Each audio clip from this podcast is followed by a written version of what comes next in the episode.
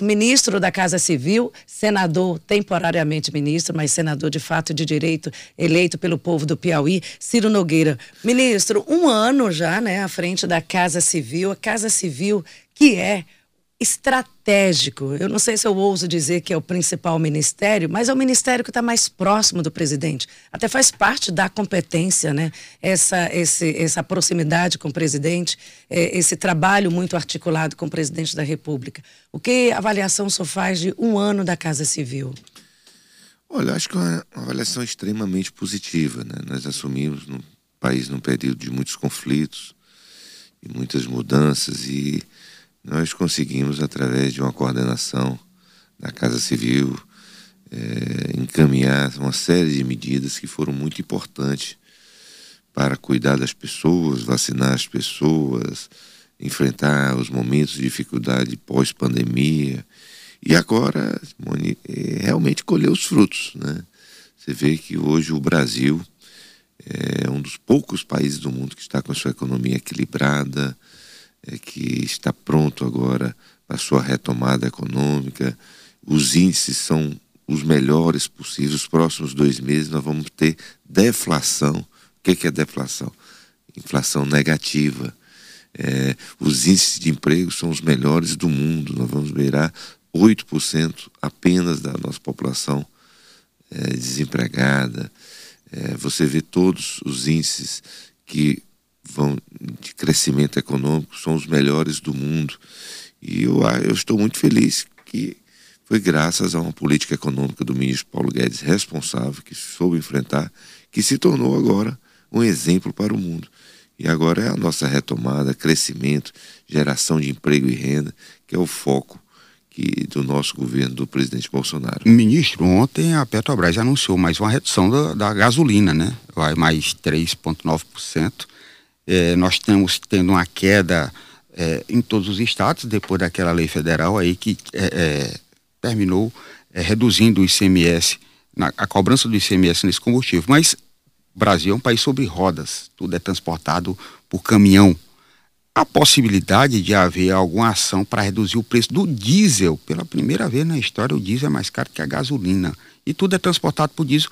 Aí pesa lá na cesta básica, lá no bolso do consumidor. Há alguma ação nesse sentido? É verdade. Qual o grande problema e a grande diferença do diesel para a gasolina? Que 30% do diesel é importado. Depende do dólar. Esse é o que é o grande problema. Isso fruto dos governos anteriores, é, dos escândalos do governo anterior que não fizeram as refinarias para tornar o nosso país autossuficiente.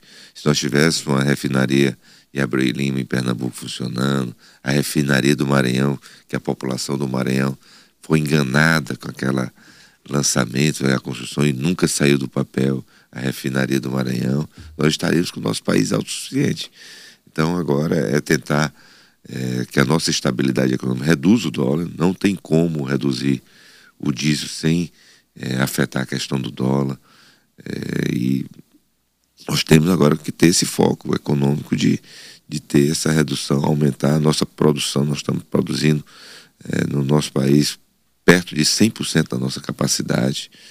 E o foco é esse. Infelizmente, nós temos essa dependência desses 30%, que se você reduzir o preço do diesel, né, que poderia ser uma medida econômica, iria faltar diesel no país, principalmente no Nordeste. Não pode ser uma ação de governo. Né? Não, não tem como ser por conta da importação. Nós não podemos vender mais barato no Brasil do que nós compramos no externo, porque senão vai faltar diesel no país. Nós temos uma dependência de 30%.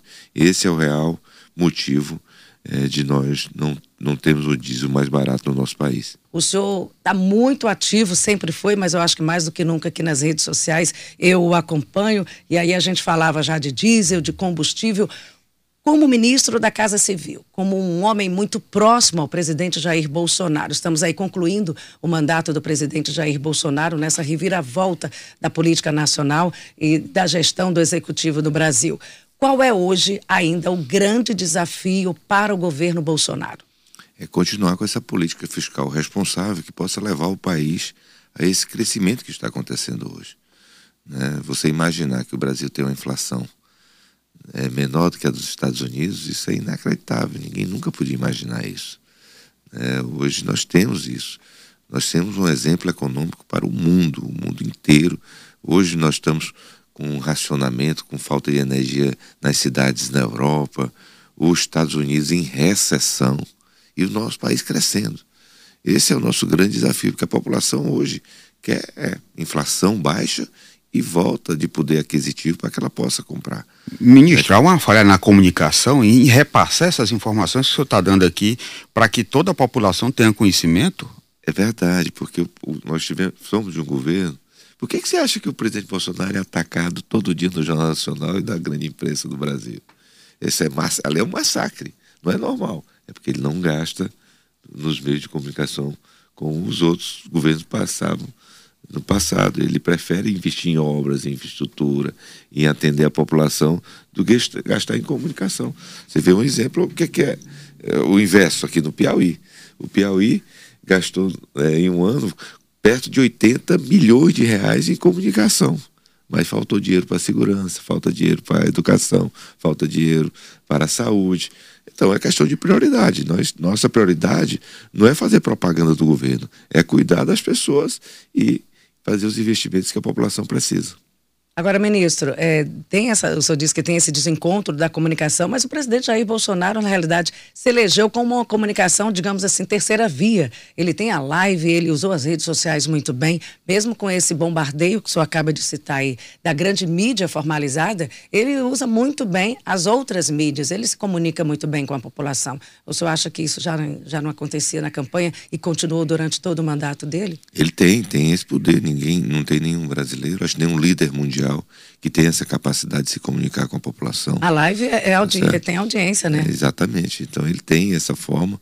Mas eu acho que agora nós vamos ter uma oportunidade, porque os grandes meios de comunicação vão ter que dar o mesmo tempo, né? O mesmo tempo que tem Ele um vai Lula participar hoje. dos debates? Vai depender muito da presença do Lula, né? Não tem sentido o presidente ir e o Lula não ir. Hoje nós a gente já começou o segundo turno. Não tem o, a disputa de primeiro turno. Os dois são os dois candidatos. Não tem sentido um candidato ir e o outro não ir. Então, basicamente, acho que é assim que um. A gente pode dizer que então essa eleição é polarizada, nós temos ah, direita nós esquerda. Nós temos um país completamente dividido. Não existe terceira via? Não existe terceira via, não existe possibilidade de terceira via. Eu acho que nós temos um país com dois candidatos que têm uma intenção de volta muito alta, uma rejeição altíssima para os dois e temos um país dividido. Só Essa... que nós temos um país dividido com um que tem capacidade de liderar o país por conta da sua base política. O presidente Bolsonaro vai eleger em torno de 350, 370 deputados o presidente Lula deve eleger no máximo 140 deputados. Como é que você analisa as pesquisas? Já tivemos, inclusive, estamos falando isso no, no Bastidores. As pesquisas, já saímos agora da Datafolha, só até disse... Só para dar o número da última pesquisa, Simone, a Datafolha ontem foi divulgada, Lula teria 47% das intenções de voto e Bolsonaro 29%. Que leitura o senhor faz de pesquisa? Olha, eu sempre respeito pesquisa. Pesquisa, ela...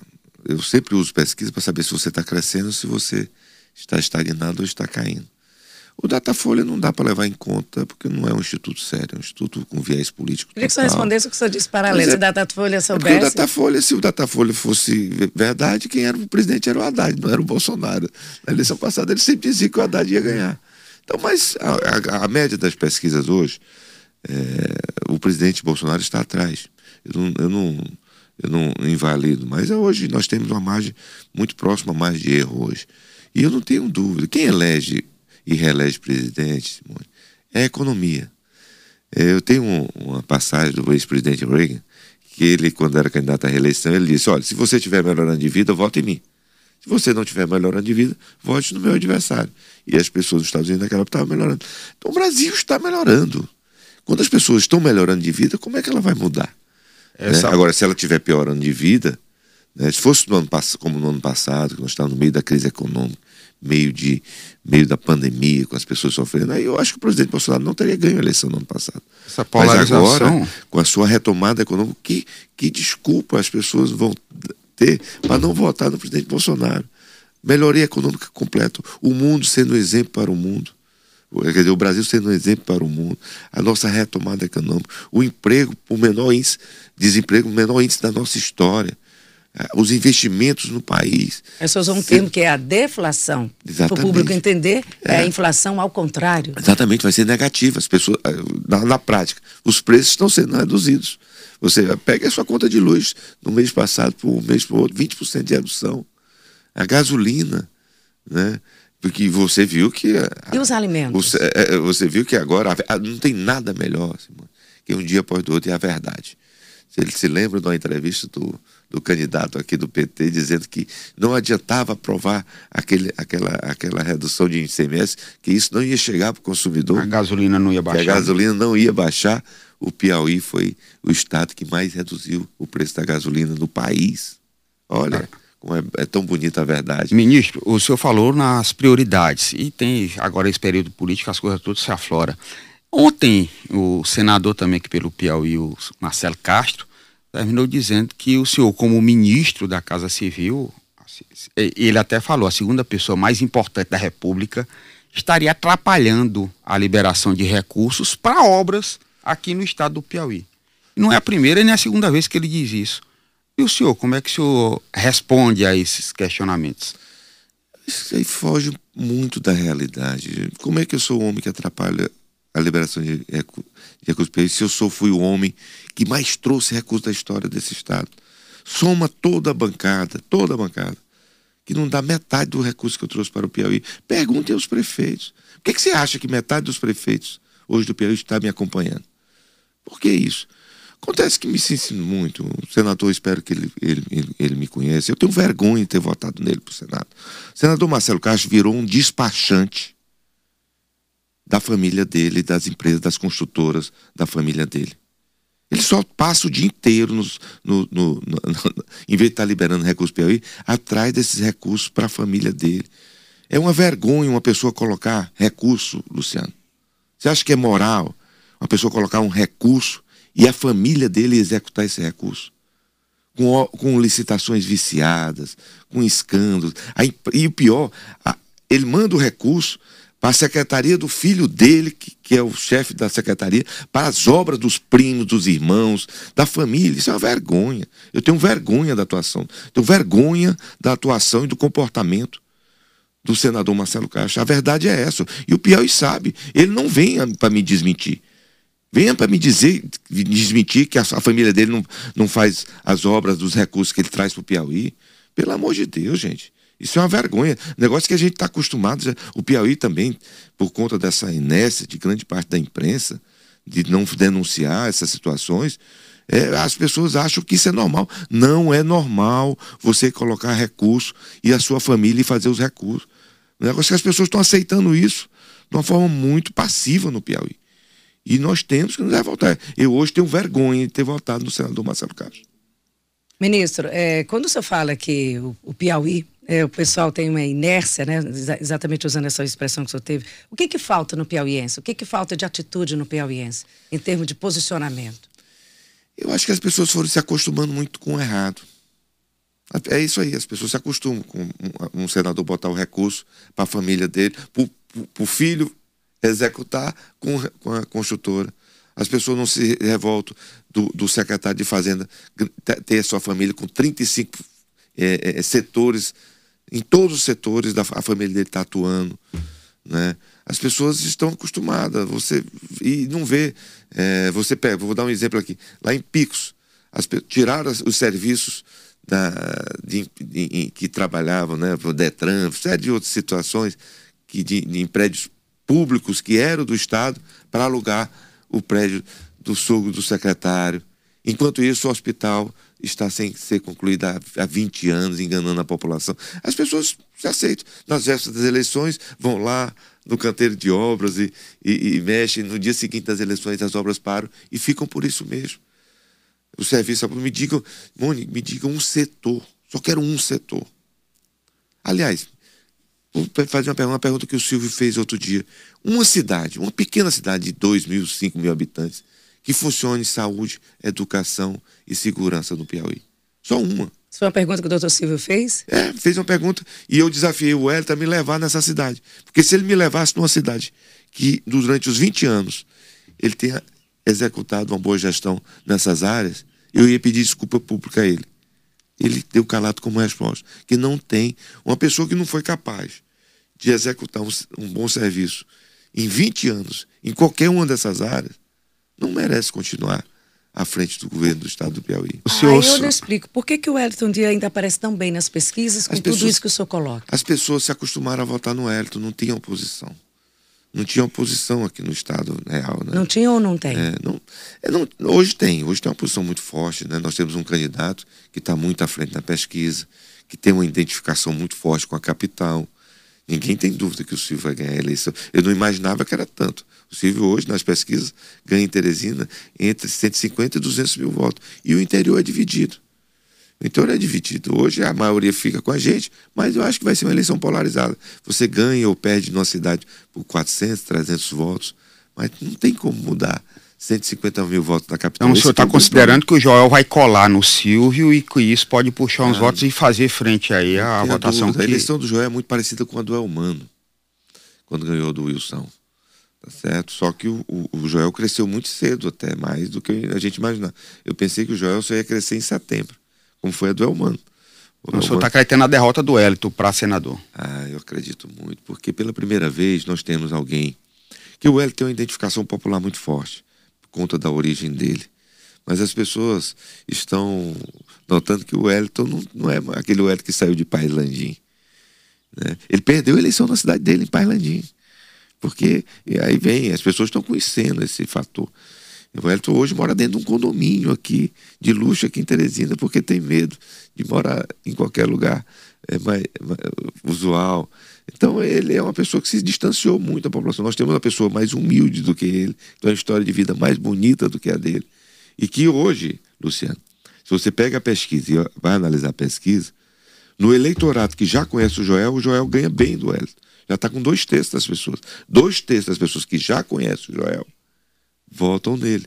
Então, esse eu acho que ele tem tudo para ser o maior fenômeno eleitoral da história desse estado. O senhor falou em morar em condomínio fechado, eu me lembrei, da, o Lula deve ir aqui em Teresina no dia 3 de agosto. Já tem uma previsão, vai ter um evento num local fechado. Ah, e, e aí a gente perguntava a previsão também do presidente Bolsonaro, viu? Falar em setembro, aí um coronel da polícia chegou até a falar, tá em política, né? Ele chegou até a dizer, ó, oh, o ministro Ciro Nogueira não tem interesse que o Bolsonaro venha aqui não, porque ele tem, teria dois palanques, não teria dois palanques, e o senador tem dois palanques. O que o senhor diz disso? Não, acho que estratégia de campanha, estratégia do presidente, nós temos hoje, é, se você olhar as pesquisas, o presidente Bolsonaro hoje está muito melhor no Nordeste do que estava na eleição passada. Ele está tá pior no Sudeste.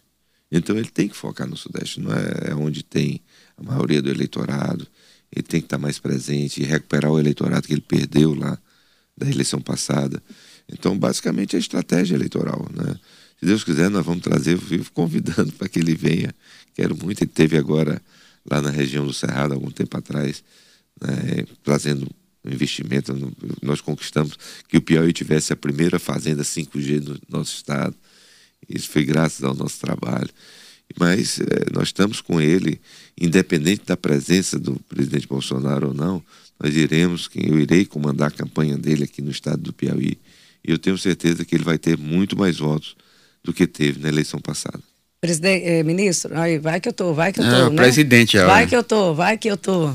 Vale é, ministro, ministro, a que que o senhor a, acredita é, esse, esse momento político do Piauí, o que está agora nas eleições, o que está agora nas pesquisas. Silvio versus Rafael. Doutor Silvio é uma pessoa que já foi ex-prefeito da capital, o senhor conhece muito bem ah, o domínio que o PSDB, né, todo o Ninho Tucano teve, o qual o doutor Silvio sempre fez parte, presidiu a Fundação Municipal de Saúde durante muito tempo, mas agora a gente sempre teve um bloqueio do PSDB, o senhor conhece bem, com relação ao interior. Ele sempre se deu muito bem na capital, um bom desempenho na capital, tanto é que prova também, doutor Silvio tem uma grande aceitação na capital teresina, mas que doutor Silvio está andando bastante. A gente vê que está andando bastante com a vice Iracema, toda uma estrutura para o interior do Piauí. Como é que o Silvio vai como, se comunicar, esse Silvio que é tanto de, da capital, com o interior do Piauí, nessas andanças que ele está incansável? A diferença é que hoje ele tem apoio dos, dos progressistas, que é o maior partido do Estado.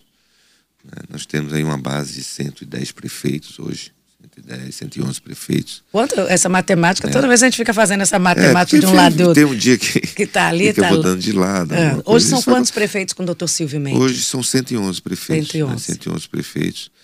É, e quando você não tem um prefeito, você tem a oposição. Algumas cidades você tem até os dois lados apoiando o Silvio.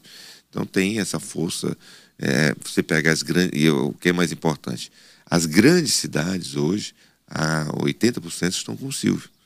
Então, essa é a grande diferença. Nós, então, é esse Silvio da capital que está chegando agora tem, nesses interiores Porque as pessoas que, imagino, as pessoas conhecem é, a realidade da administração do Silvio em Teresina. Ele saiu com 92% de aprovação.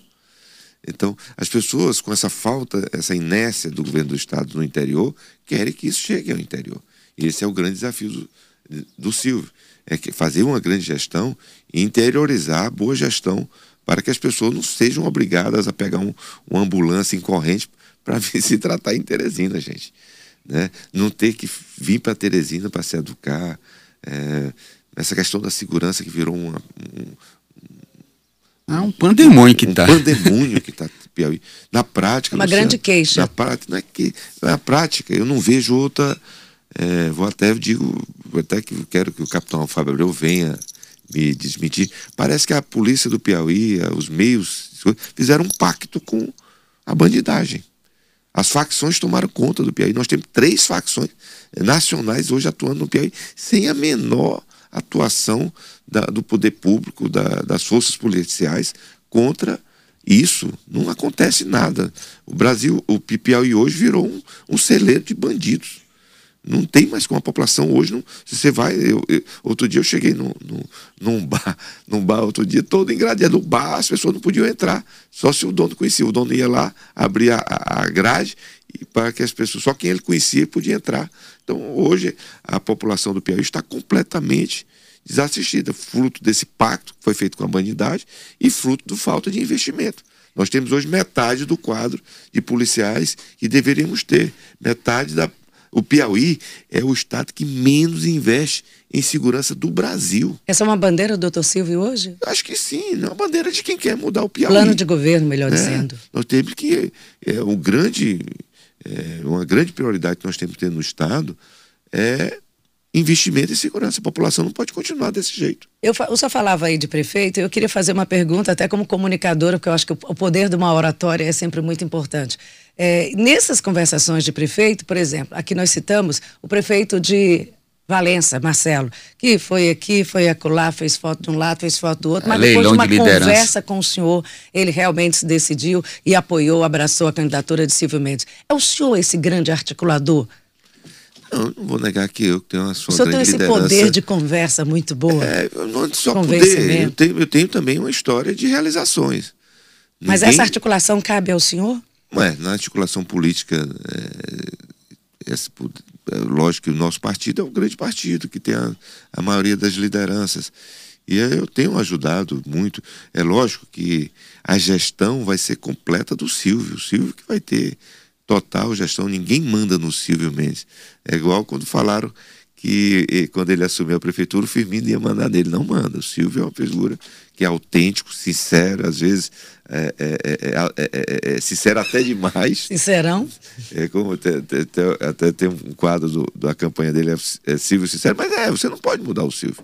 Silvio é aquilo ali e nós não temos que mudar ele. Ele tem que fazer uma grande gestão, levar essa experiência dele, essa honestidade dele, que o Piauí conhece, para que a gente possa mudar esse Estado nos próximos quatro anos. Ministro, o senhor falou agora de ambulocracia. A ambulância que faz o transporte não tem um atendimento no interior e termina tendo que trazer para cá. Não tem nem tem ambulância nem estrada, né? É, eu não sei se o senhor tomou conhecimento do caso do Pai Landim lá em Corrente. Passou mal, foi para o hospital, é, foi atendido Graças por um médico da Bahia, aí veio trazido para Teresina, deu entrada no hospital da Unimed. E ele praguejando, reclamando da, da situação da saúde no estado, terminou dizendo que o governo era um governo irresponsável porque tinha abandonado a saúde e tal, mas quem estava atendendo ele era o filho do governador, Vinícius Dias. E ele nem sabia quem era.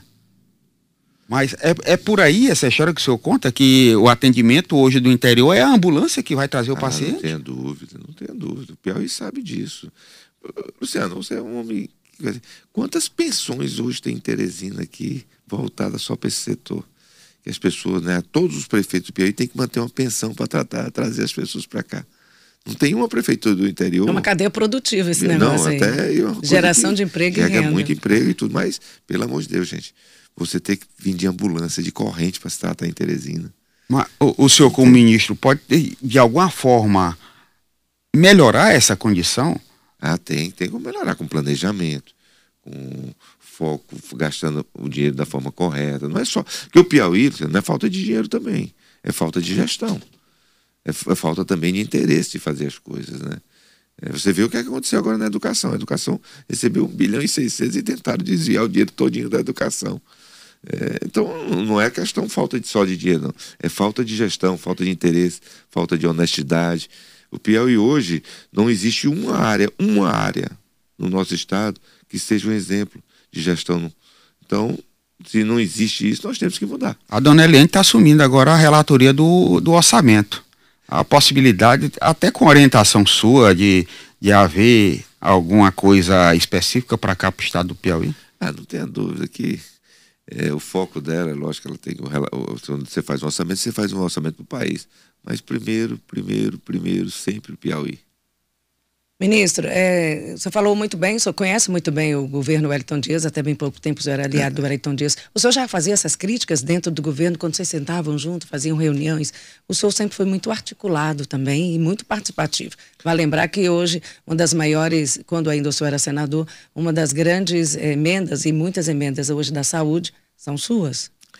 Olha, quando houve essa última campanha, é, eu percorri o estado todo com o Hélio. A gente conversava muito sobre o que, desejava fazer nos próximos quatro anos. A gente sabia que eu e o Hélio juntos numa eleição era uma força política muito forte, que não ia ter é, uma disputa muito acirrada, tanto que nós ganhamos a eleição é, com muita facilidade, elegemos praticamente todos os deputados, tanto federais quanto estaduais. E eu dizia, Hélio, está na hora, nós não temos mais oposição. Está na hora de nós fazermos o que é certo pelo Estado. Eu me lembro de uma carta, né? Eu disse, olha, vamos fazer o seguinte, vamos diminuir a quantidade de secretaria, de infraestrutura que nós temos no Estado. Eu entrego os cargos todos para você fazer uma grande gestão, colocar as pessoas certas no, nos lugares certos. Não dá para você ficar entregando secretaria de turismo para deputado, entregando secretaria de desenvolvimento econômico para deputado. Essas algumas áreas não se faz isso, porque você prejudica é, o Estado. Outro, outro dia eu vi o secretário de Agricultura fazendo, é, lançando calçamento na cidade dele, o secretário de, de Turismo levando calçamento para uma cidade que não tem o menor viés turístico. Então você desvirtua toda a gestão. Uma máquina inchada, uma máquina enferrujada, ministro? Completamente. Vocês vão ver o que vai acontecer no Piauí no dia seguinte. Que os, o, o ministro falou que agora há pouco que estão utilizando a máquina pública, a máquina do Estado, para fazer campanha. Né? E se há uma constatação disso, se vai haver uma formalização, o pedido da fiscalização dos órgãos de controle, Ministério Público, Ministério Público Eleitoral, para fazer a, a devida fiscalização. Como é que vai ficar essa, essa situação, ministro, durante esse período? Olha, nós vamos fazer a nossa parte, fazer as denúncias. Cabe também a, a Justiça Eleitoral ser bem atuante nessa área. Né? Nós estamos nos preparando para uma, uma eleição que vai, vai haver um uso da máquina do governo do Estado, porque são pessoas que não têm limites. Né? Uma pessoa que tem capacidade, Luciano, de desviar recursos de analfabeto pode fazer de tudo. Né? Esse é, é, é para tudo, esse tipo de gente. Então nós estamos nos preparando. Mas eu acho que a população hoje do Estado, com os meios de comunicação, com as redes sociais, com as denúncias. Você vê aí que quando, quando as, as carreatas ou os comícios do Rafael, as filas nos postos sendo utilizadas com recursos pagos pelas prefeituras, as pessoas vão lá e filmam denunciam. Então, hoje, a gente conta com essa. É, também com, com esse fator que é muito importante da denúncia da própria população que está indignada com esse tipo de, de uso de máquina, de, de desvio de conduta é, do governo do Estado. E eu espero que a Justiça Eleitoral tome as providências necessárias. A governadora Regina Souza, inclusive, foi sua professora. Outro dia ela tocou nesse assunto. Ela disse que não ia permitir que fosse utilizada a máquina. Boa. Olha, eu vou te dizer, a maior decepção que eu já tive na minha vida política chama-se Regina Souza. Eu Por que, queimei minha língua. Porque eu falava, antes dela assumir, que, meu Deus, quando a Regina assumir, vai acabar essa esculhambação. Que eu sempre tive a Regina como mulher séria, honesta, que ela não ia deixar esses desmandos do Rafael. Eu, na minha cabeça, a Regina não ia nunca permitir que um Rafael fosse secretário de Fazenda. Né? Eu achava ela mulher de mim, foi minha professora. Poxa, você imaginar que uma professora possa patrocinar esse desvio de recursos de é, é, é, alfabetização de analfabetos no nosso estado. Gente, de, os desvios da educação. Tiraram agora um bilhão, a justiça mandou devolver para a educação. Então é uma grande decepção para mim. Você acha que tem responsabilidade dela? Ela não, ela não coíbe, ela está piorando essa situação. É, então ela não pode. Ela hoje é governadora. Ela não é mais aquela. Você esperava que ela fosse fazer? Ela não é mais aquela palmandada do Hélito. Ela é a governadora. Ela tinha que coibir, ela não tinha que permitir. E olha, é, eu mando até um recado: a senhora vai ter muita, muito problema é, no final da sua vida com a quantidade de processos que a senhora vai ser responsável para responder a partir que o Silvio assume. Porque uma coisa que eu tenho certeza que o Silvio, isso não vai, ele não vai deixar isso impune. Não vai jogar isso para debaixo do tapete. E quem desviou recursos no estado do Piauí vai ter que pagar exemplarmente. Ministro, você fala do Silvio assumindo a partir do dia de, de janeiro de 2023. O que, que vai mudar? Tudo. Tudo. Você não pode é, politizar as secretarias que são de desenvolvimento do estado do Piauí, as principais secretarias. Você tem que botar pessoas técnicas, pessoas sérias, pessoas que possam ser capazes de fazer uma grande gestão. Nós não temos mais condição de continuar com o estado inchado, com a assembleia completamente abarrotada de pessoas, sem ninguém trabalhar. Você não valoriza as pessoas que trabalham no Piauí, Simone. Hoje, um policial que está na porta da casa de um deputado ou dentro de um tribunal ganha mais do que um policial que está trocando tiro com um bandido na rua. Um professor que está encostado hoje na, na, no gabinete de um deputado ganha mais do que um professor que está em sala de aula. Um médico que tem 80 médicos na Assembleia, à disposição da Assembleia, não pode ganhar mais do que um médico que está atendendo num, num posto de saúde. É aí que a máquina é inchada, que é, não funciona? Exatamente, porque se, se valoriza quem não trabalha no estado do Piauí, quem tem um pistolão, tem que mudar. E vai ter que mudar o quadro político. Vai reduzir secretaria? É a proposta ah, de Silvio? Tem que reduzir, tem que reduzir.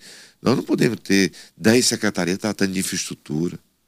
Aqui nós temos Secretaria da Cidade, DR, Secretaria de Infraestrutura, Secretaria de Transporte, secretaria... é tanta coisa.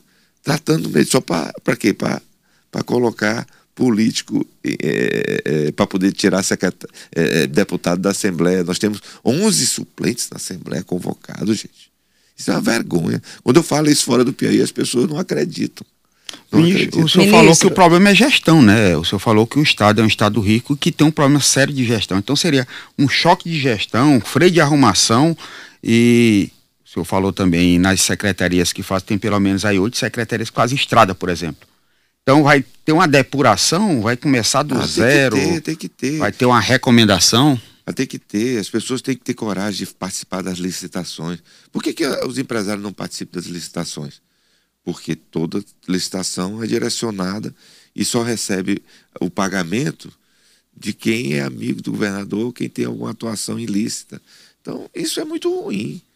Mas recebe se pagar propina? Ah, é o que falam, né? É o que falam aí no Estado. Vê, vê o que é está acontecendo no, no INDEP, aquela escândalo. Como, me explique como é que um asfalto feito em corrente, por exemplo, do INDEP, é o dobro do asfalto que é licitado pela prefeitura. Aí eu já pergunto, e Tribunal de Contas e os órgãos controladores que fiscalizariam? É, os órgãos, principalmente a parte técnica, detectam isso, mas isso demora a acontecer.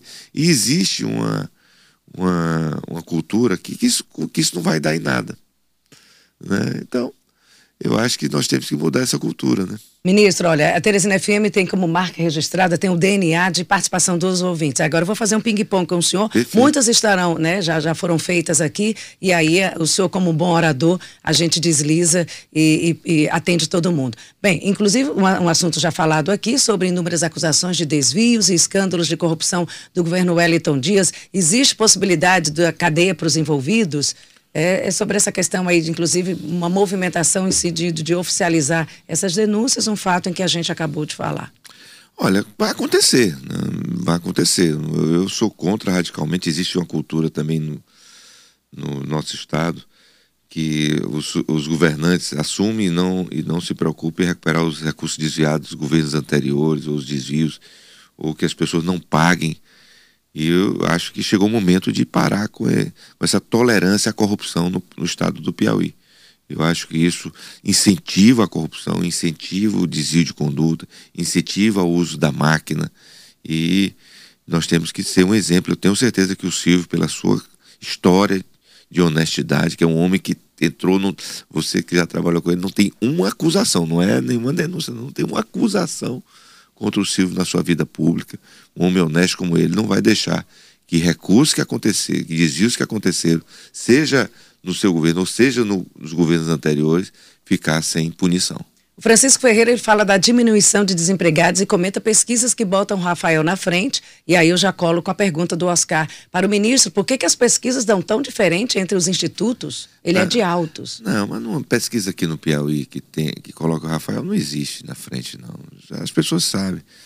E não dá para. Entra no, no Uber, no ônibus, no táxi, no colégio, faça sua pesquisa mesmo. Então, não pesquisa nenhuma séria coloca o Rafael na frente. Isso, é, o Silvio está muito na frente, em torno de 20 pontos hoje nas pesquisas sérias no Piauí. Perguntando se, se mudar de governador, vão investigar denúncias de educação, Covid, de novo a questão de, de corrupção? Não tenha dúvida, não tenha dúvida. Quem desviou o recurso vai ter que pagar. É, só emendando essa pergunta, é, é, ministro, o caso, o senhor considera então que o Estado está aparelhado, as instituições que caberiam fazer essa fiscalização estão contaminadas pela política? Estão. Hoje existe uma cultura de que acha que as coisas não vão dar em nada. Você vê esses desvios da educação, gente. Não tem sentido. Tentou se desviar um bilhão e cem milhões de reais da educação no estado do Piauí. E a justiça mandou devolver. Aí eles recorreram para Brasília. A Brasília mandou é, pagar. Vão ter que pagar a multa diária de 100 mil reais é, para os gestores que não, não devolverem isso. Então, é, tentando trabalhar mais uma vez contra a educação, que você se lembra que o Hélito disse que foi o maior legado. Meu Deus, se a educação é um legado, imagine o resto. Ministro, aqui Moisés Duarte. Ministro, no momento a situação mais tem atrapalhado o desenvolvimento, no crescimento do Bolsonaro, é quanto ao combate à corrupção, que é o legado da campanha de 2018. O que faltou para inibir o avanço da corrupção na gestão pública? Não dá para comparar é, Moisés os, Duarte. os desvios da gestão do Lula ou do, da Dilma do que o presidente Bolsonaro, né? Você não tem um recurso público desviado na gestão Bolsonaro, não tem um. Não tem uma denúncia assim. É, teve aquela questão da compra das vacinas, mas não foi comprada. Então, agora, os petrolões, os mensalões, os bilhões de reais foram desviados da Petrobras. E eu acho que o maior fator é, é, é, é quando você presta conta das estatais, do, né, quando você vai colocar o balanço dela. Hoje as estatais dão um lucro fantástico para o país. Na, antigamente davam um prejuízo gigantesco. O que é isso? É falta de gestão e desvio de recursos que aconteciam naquela época, que hoje não acontece mais. Bem, entrevista, ele é de Piripiri, o Almeida. Sou de Piripiri, conheço o estado de ponta a ponta. Vejo realmente que a segurança pública é o caos no, no Piauí. Piripiri mesmo, a violência aumentou muito nos vários assassinatos esse mês. Eu acho que ontem mataram um rapaz, um jovem envolvido com a criminalidade lá em Piripiri. Então, registro aí de novo do Almeida com relação à segurança. O Evan está pedindo aqui investimentos para o Albertão. Tem algo previsto no Albertão no plano de governo de Silvio? Nós vamos ter que tem um processo de recuperação do esporte no Piauí, que hoje é mais um, é uma área que é completamente politizada, né? É, lá é mais é, é, é, cabide de emprego do que investimentos em, em, em, em, esporte. Todos sabem da minha paixão pelo esporte. Né? Eu disse que meu último cargo público vai ser voltar para a presidência do meu River. E eu, eu sou um apaixonado, gosto de ir para estádios. Isso, vai ter muito que eu fazer. Eu fico com pena de ver, eu fico com muita pena de ver a situação do Albertão, né? É, jogado ali atrás. E o Verdão que foi abandonado. E o esporte e Verdão. O que, que não está abandonado nesse estado, Luciano? Me diz uma coisa que não esteja abandonado. O Verdão, o Albertão, tudo abandonado, gente. Mas nós vamos recuperar. Eu sou o Evan está esperando aí um investimento para o Albertão. Ah, Albertão vamos fazer. É para a estrutura física e para o futebol em si, né? Vamos voltar a ter os viveiros históricos lá. Antônio Carlos pede uma ponte entre Parnarama e Palmeirais. Pede uma ponte? Uma ponte entre Parnarama e Palmeirais. Não é uma tarefa muito fácil, mas eu acho que ali é uma coisa necessária, não é uma, uma obra barata, né? Mas vamos, vamos ver aí no plano de governo do Silvio, que é de investimentos. E, e pode ter certeza que não faltou recurso para o Elton na época que eu, que eu trabalhei, imagine, para um governo honesto como o do Silvio. Então, isso não vai faltar, não. Se tivermos um governo de Silvio Mendes, não vai faltar dinheiro, recurso para investimentos, é isso? Mais ah, emendas, mais. Que, porque não é só é questão de, de apoio político, não. É gestão para você ir buscar os financiamentos, ter projetos. Veja o que aconteceu na gestão do Firmino passada aqui, o que Teresina recebeu de investimentos. E não foi só que eu mandei o recurso, não. Ali foram obras que investimentos que o Firmino foi buscar com, com planejamento, porque às vezes mano, não é tão rápido. Você vai, nós vamos pegar um estado completamente sucateado, sem planejamento, sem projeto. Isso demora um pouquinho para você ajustar e apresentar nos órgãos, nos bancos mundiais da vida você tem que ter um trabalho de recuperação da gestão aqui, que nós vamos ter muito trabalho, mas eu e o Silvio e a, as pessoas que querem mudar o Piauí estão muito animados. Por falar em o senhor e o Silvio, quando vai ter aqui um outdoor do Silvio e Bolsonaro? O pessoal está de olho na campanha. Eu acho que as pessoas. É, é, o Silvio tem dito que quer cuidar do Piauí. Ele não está preocupado com o que acontece no, no EAPOC, lá em São Paulo. Ele, ele vai ser eleito para ser governador do Piauí. E ele diz sempre o seguinte: quem tem que resolver os problemas do Piauí são os piauienses. Não é o Bolsonaro que vai vir governar o Piauí, não é o Lula que vai vir governar o Piauí. Quem vai governar o Piauí ou é o Silvio ou o Rafael. E o Piauí vai ter que optar. Eu acho que essa é a grande diferença. E o Silvio vai fazer uma grande gestão aqui no nosso estado. Ministro, estão perguntando pelos pastores lá do Ministério da Educação, que foi um pedido particular do presidente. O que, é que você falaria desse, desse Acho que fato? o presidente encaminhou, mas não encaminhou para fazer desvio. É, eu acho que a, já foi mais do que explicado, não teve desvio de recurso nenhum. Eram dois pastores que não, não, cumpriram, não cumpriram a sua função, que desviaram, mas como tem bons pastores, tem maus pastores, tem bons médicos, maus médicos, é, a vida é cheia dessas decepções e que a, só tem que ter os órgãos de controle, nós temos hoje órgãos rígidos de controle que evitam qualquer tipo de desvio no nosso país, graças a, a, um governo honesto do presidente Bolsonaro. Vamos falar um pouquinho de novo da sua atuação. A gente vai e volta, até porque os assuntos se misturam. A sua atuação é, foi ontem, né? Eu só disse 28 de julho, que foi a assinatura do termo de posse, é isso? 28 de julho de 2021, o senhor assumia o Ministério da Casa Civil. Que a Casa Civil tem toda essa articulação, diria que é um ministério meio, mas tem muita influência, tem muita articulação, inclusive com projetos estratégicos. Nesse um ano, o que, que o senhor olharia para trás de um ano dessa sua atuação do ministro, é, ministro Ciro Nogueira da Casa Civil? Você colocaria como um ponto que, poxa, gostei de ter feito isso, isso me dá orgulho? Cuidar das pessoas, né? aprovar é, é, investimentos né, para que a gente pudesse vacinar a população toda. Toda a vacina do Brasil foi o fruto desse trabalho do governo federal. Proteger os empregos. Nós gastamos irmão, 750 bilhões de reais investindo em proteger emprego, proteger as pessoas, cuidar das pessoas. Nós pagamos 15 anos de Bolsa Família em auxílio emergencial. Então, isso você pode ajudar muita gente muita gente. E agora, a nossa retomada econômica, esse é o mais importante. E sermos um exemplo de economia para o mundo inteiro, para o mundo inteiro. O Brasil hoje é um oásis econômico no mundo, na nossa retomada. E preparar o país agora para que a gente possa ter nossas vidas de volta, depois de pandemia. Se não fosse essa guerra absurda, nós estaríamos muito melhor que afetou o mundo, afetou muito a população no que diz respeito ao seu poder econômico, a inflação, mas graças a Deus agora nós estamos colhendo os frutos de uma política é, econômica responsável e o nosso país está pronto para crescer e ninguém segura o Brasil não. Ministro, esse tensionamento que existe, principalmente entre o executivo e o STF, por exemplo, na véspera de uma eleição, o que fazer para acabar com essa, esse tensionamento e tentar normalizar, voltar àquela história que diz a Constituição, a harmonia entre os poderes? Acho que tem que ter diálogo, respeito entre os poderes. Hoje existe muita interferência do judiciário na gestão pública.